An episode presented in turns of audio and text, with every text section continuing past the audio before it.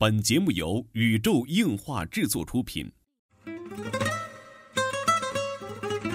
二次元的新思维，三次元的相对论。小 C 阿吉跟你聊聊不一样的二次元。茶余饭后的 ICG 欢乐脱口秀。大家好，我是小 C，坐在我对面的呢是阿吉。大家好，我是阿吉。纯洁二次元，跟你聊聊二次元中并不纯洁的那点事儿。纯洁二次元，跟你聊聊二次元中并不纯洁的那点事儿。大家好，我是小 C，坐到我旁边的呢依然是地球防卫组织 EDO 动漫社的社长阿吉。大家好，我是阿吉。哎，这周我个人啊工作比较忙哈，一直也没有时间去整理这个资料哈，所以这一期啊就成了两人闲谈，嗯嗯嗯，两人闲谈节目。阿吉在玩动森，对对对对，就是他买东西要一个个买，但是很复杂。好吧难？道就刚才也跟老蔡在讨论过这个事情？难道在日本就不能一起买吗？嗯哼，就要一个一个买吗？动森的玩家强烈就是需要一个就是叫什么一键全选的功能，是不是？对呀、就很需要。啊好吧，在一个休闲游戏里追求什么效率？也是，但是我跟你说，我终于把这个复活节的活动就是全部都干完了，嗯，我很开心，我不容易。那我终于干完一个活动，好吧然后阿吉泪下来在。这一周一直在劝我看《青春有你二》对。这个节目，对，然后然后他不看，他看了看了看，第一集快看完了，哦，谢谢，他看了一周，只看了一集集的对对对。巴拉，嗯，好吧，就是哎呀，人的这个生活效率啊，我是是还是因为我说的不太够精彩，所以嗯，所以说这期呢，咱们来讨论讨论，就是怎么怎么去卖安利，嗯，好不好？其实其实这个那个在老生常谈了，因为之前我也和大家说过，嗯。我卖安利的技术很差，嗯。尤其是在就哪怕在听广播的时候，大家应该能体会到我对于一开始就是跟大家介绍一个我非常喜欢的漫画也好，动画也好，我只能跟你们说很好看，请去看。嗯我真的不知道要如何去给你们拉入坑里头，嗯这个一直是我非常非常弱的弱项，我也为为我也为此困扰了好久好久，真的是嗯。不太清楚，其实啊，就是卖安利啊，在二次元生活中真是很重要的一个环节啊，就是必不可少的一个，环增加你的伙伴哈。对对对对，其实，嗯，在想哈，就是当年其实并真的并没有怎么卖过安利，对，当年并不是一个卖安利的年代，当年为什？么呢？我就在想，这两天我就在想，为什么当年就不用卖安利就有很多伙伴？因为当年的伙伴很少，所以、嗯而且当时的国，我认为是产品不很丰富，国内的途径很少。嗯你无非就是当时就是反正在天津，我所见识的人里的分两种，一种就是大家都看这些一样的，比如说我能买着《火影忍者》单行本儿，大家就都在看《火影忍者》单行本儿。所以说、嗯说起来，出这个东西也好，是是还有这个讨论起讨论起来，都就是这部漫画，或者就是那种。大佬们，就比如说有电脑啊，可以翻墙，那个年代可以翻墙去网站，就是你就会嗯。很崇拜他，对。就是两，就是分成两类人了，就不太一样。其实当年有一个特别神奇的道具，叫做动画漫画大词典。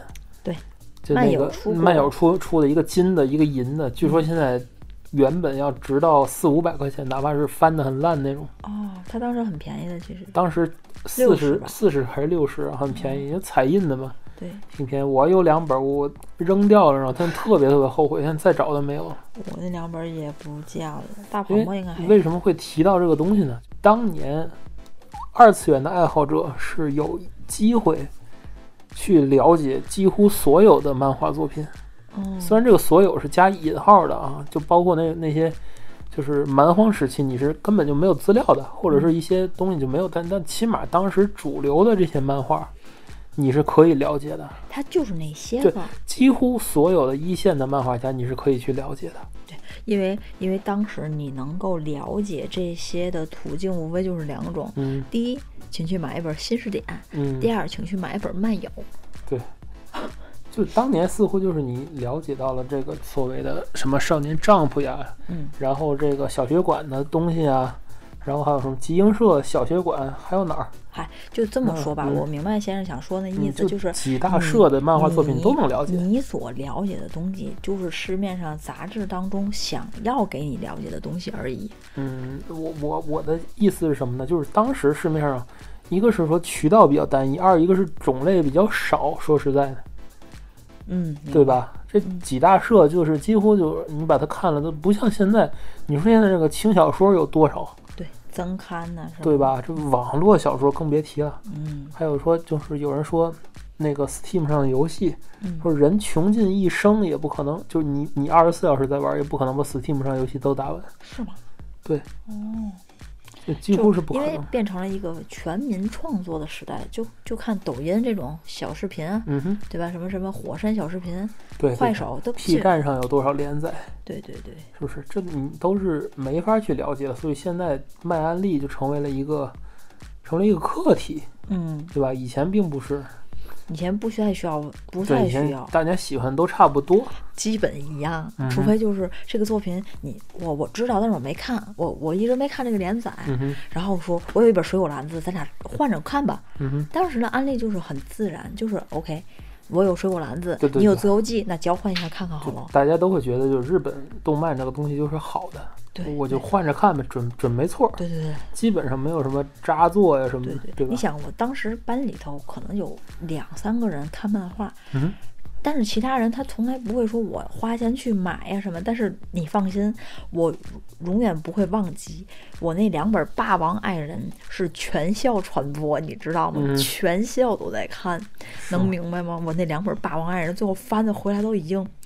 皮儿不是皮儿，里儿不是里儿，四拼一，你想两本《嗯霸王爱人》那时候还没连载完，嗯哇塞，那想也挺疯狂的。嗯就辗转了很多的班级，就是从那个七年级到九年级辗转了很多的班级。就是它会形成一个效应，就是你真的是不用卖，你就可以直接把实物就给人家，对然后很快的就可以阅读完，很快就可以广泛的传播，大家就可以形成一个讨论的氛围，对在一个相对于封闭的环境中，嗯是不是？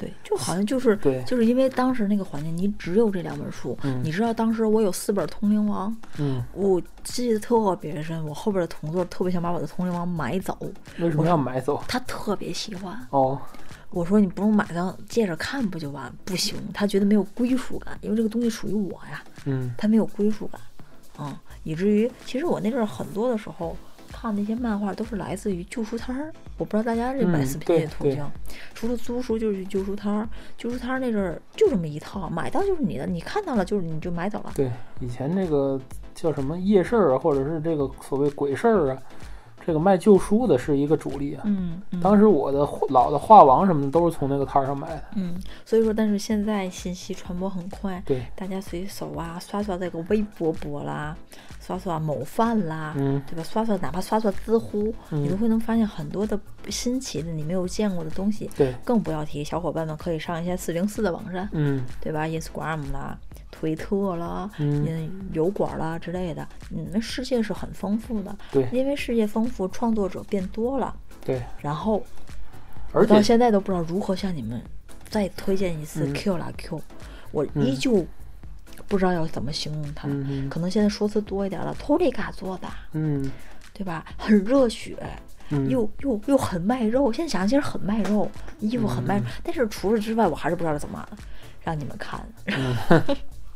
好吧，嗯，就什么头疼。情色而不色情，哎，嗯这个怎么说呢？就是现在这个原因，咱们已经找到，就是因为这个信息爆炸，嗯，作品的量提太多提。升了很多，而且新作品和几十年前的老作品依然在形成一个竞争的关系。对对，就直到现在，你说柯南前几卷还是有人看的，龙珠还是有人看的。你甭说柯南了，嗯昨天我老 C 给我看那个，嗯，瓦塔罗，那个嗯，叫什么神龙斗士咱们四月新番的这个新的神龙斗士新的这个神龙斗士魔神英雄传，然后我看完之后，我就觉得，哎，这以前好像看过，对，这是为什么因？为 OP 几乎是一样的嘛，嗯几乎的分镜上刻意的就是去怀旧嘛。嗯，但是如果你想就是完全没有看过的人，会不会喜欢这个作品啊？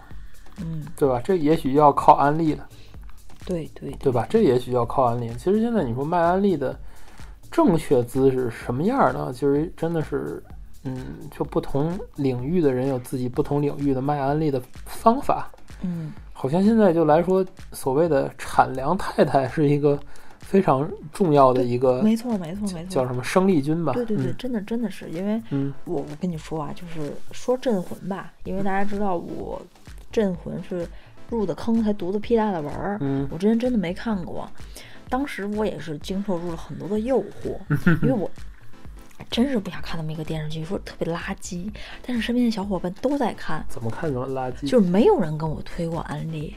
然后就是我突然间发现我微博上有一个太太画那个画太好看了，嗯后来告诉我她是画的镇魂同人，嗯然后啊，我心里一横，一咬牙，我就打开了优酷，看了第一集，嗯，然后看了不到五分钟，我就看见朱一龙回头那条设计，我就完了，我就死里头了。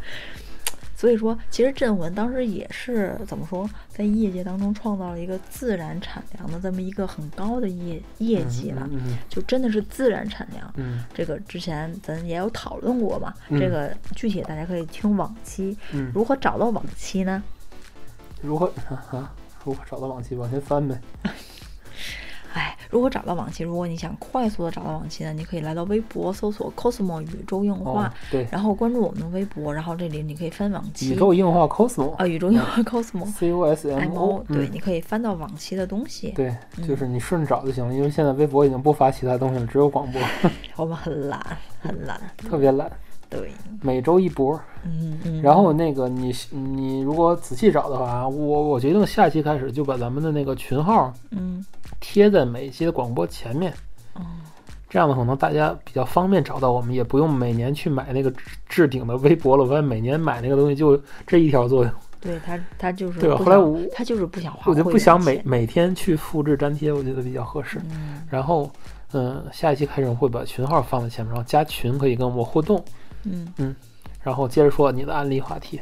嗯总之就是我还是不太知道怎么去给各位安利这么一个东西，嗯因为信息太爆炸了，很多东西就是各其所好的东西太多了，可能我说了半天，你就是不感兴趣，而且现在东西多到你可能没有时间去了解一下我说的东西。嗯，对，其实时间是一个非常重要的一个因素哈，因为因为嗯之前人们的时间是有大把的，对但是可以去娱乐的东西并不多，对，对吧？现在人已经很难很难很难去怎么说呢？去认真去体会一下这个所谓的某些作品的对，一个东西比如说，。嗯你们你们可能经常听广播就知道，为什么我我们要严格把控在半个小时以里。对对对，很少会超过一个小时。嗯其实这是也是经过我们的社会调查，并且看了很多心理学的报告。嗯，因为超过二十分钟，超过了三十分钟以上，很多人的注意力就不在这儿了。